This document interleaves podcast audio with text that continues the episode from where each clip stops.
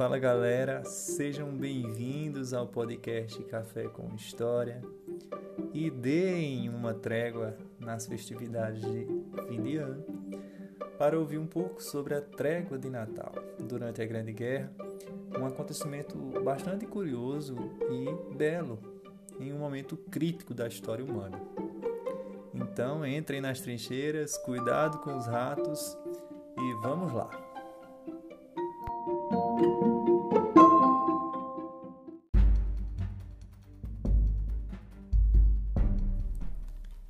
Bem, pessoal, antes da gente falar propriamente dito da trégua de Natal, que foi esse acontecimento, é, em que momento isso ocorreu na guerra, quais as características dessa trégua de Natal, a gente tem que entender um pouquinho do contexto em que se está inserido.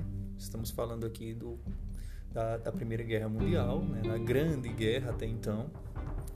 É, no podcast Café com História se tem um episódio a respeito da Grande Guerra para quem quiser aprofundar mais. Mas uh, é, é importante a gente destacar que foi um conflito que chocou o mundo devido à sua larga proporção, a quantidade de países envolvidos, os milhões de soldados que foram mobilizados e também o número de mortos e de feridos contrariando o otimismo inicial dos soldados que estavam no conflito, imaginavam que iriam obter rápidas e gloriosas vitórias. Tanto é que a ideia geral era que a guerra acabasse antes do Natal para que eles pudessem celebrar com suas famílias.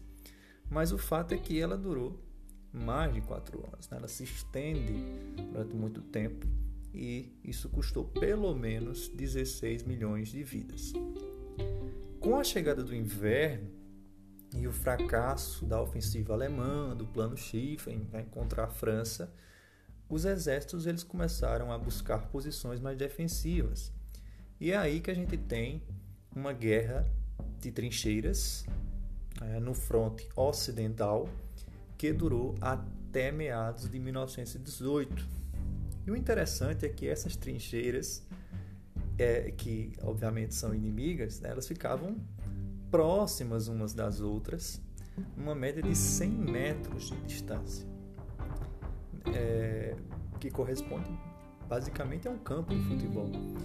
E o espaço entre as trincheiras recebeu o nome de Terra de Ninguém. Essa proximidade acabou afetando o comportamento dos soldados comuns na guerra, ocorrendo muitas vezes xingamentos, provocações de uma trincheira para outra, mas esse tipo de comportamento acabou sendo reprimido pelos oficiais mais graduados, embora algumas tréguas fossem autorizadas entre os dois lados. Um exemplo muito comum disso era a trégua que acontecia para resgatar soldados feridos na terra de ninguém, ou o sepultamento dos mortos.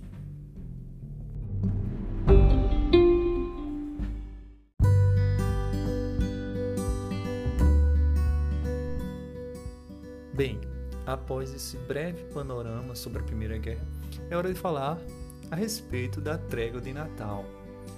E essa trégua aconteceu em diversos locais no fronte ocidental. Um desses locais foi a Bélgica. É, a Bélgica ocupada, né, a parte da Bélgica ocupada, é, e em 1914, uma véspera de Natal, soldados alemães começaram a decorar as trincheiras com árvores de Natal, com velas. Começaram também a cantar músicas natalinas que eram respondidas por soldados ingleses. Mas vejam só, é muito louco isso é, você perceber que, embora existisse todo aquele clima de tensão na guerra, é, ainda havia esse sentimento de celebrar uma festa que fazia parte da cultura de ambos os soldados. E isso tudo desejando um Feliz Natal, que era respondido de uma trincheira para outra. E não parou por aí. Né? Aconteceram também jogos de futebol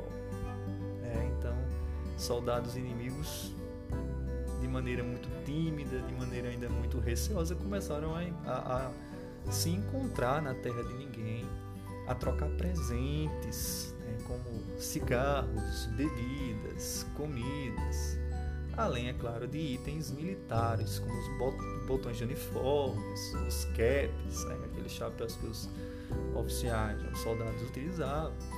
E soldados também acabaram sendo sepultados com uma missa conjunta.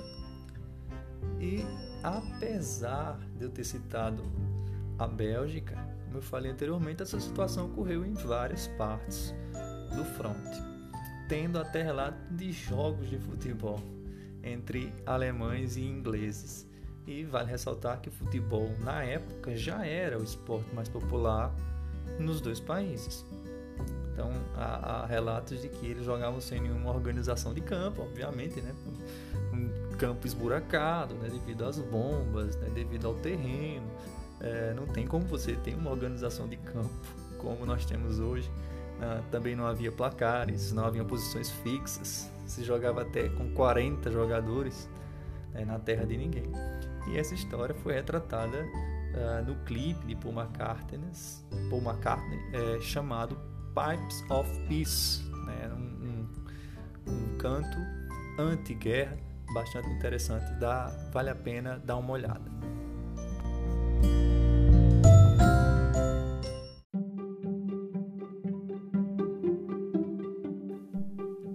Depois dessa famosa trégua de Natal que aconteceu em 1914, em 1915 aconteceu algumas tréguas mas nada na mesma proporção do ano anterior. E os outros anos não houve mais esses momentos. Até porque os altos comandos militares proibiram essa postura, é, porque, segundo eles, a, a, aconteceria uma diminuição da disposição ofensiva, né? no caso, a vontade de matar o inimigo seria menor, né? porque houve um estreitamento de laços e a própria população dos países que estava ali no conflito acabaram não recebendo essa confraternização com bons olhos, entendendo como uma fraqueza. Mas é claro que não era fraqueza, se tratava de humanidade, se tratava de empatia, de entender o outro, saber que o outro não é um mero inimigo, mas que tem sua família, que tem sua história, que tem sua tradição e que até pode jogar futebol comigo.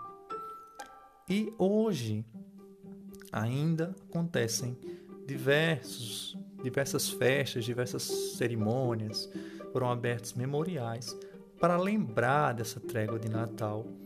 E no dia 11 de novembro de 2008, para celebrar os 90 anos do fim do conflito, soldados britânicos e alemães jogaram no mesmo local, no mesmo lugar onde ocorreu um dos jogos da trégua de Natal.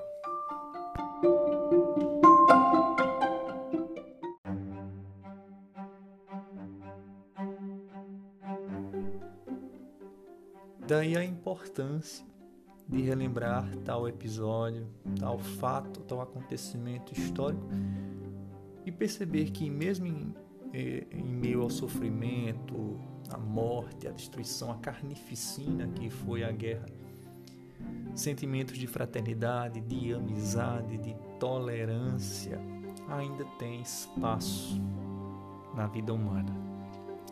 Então é isso, galera. Desejo a todos um feliz Natal, ainda está no tempo, né? Ainda está valendo.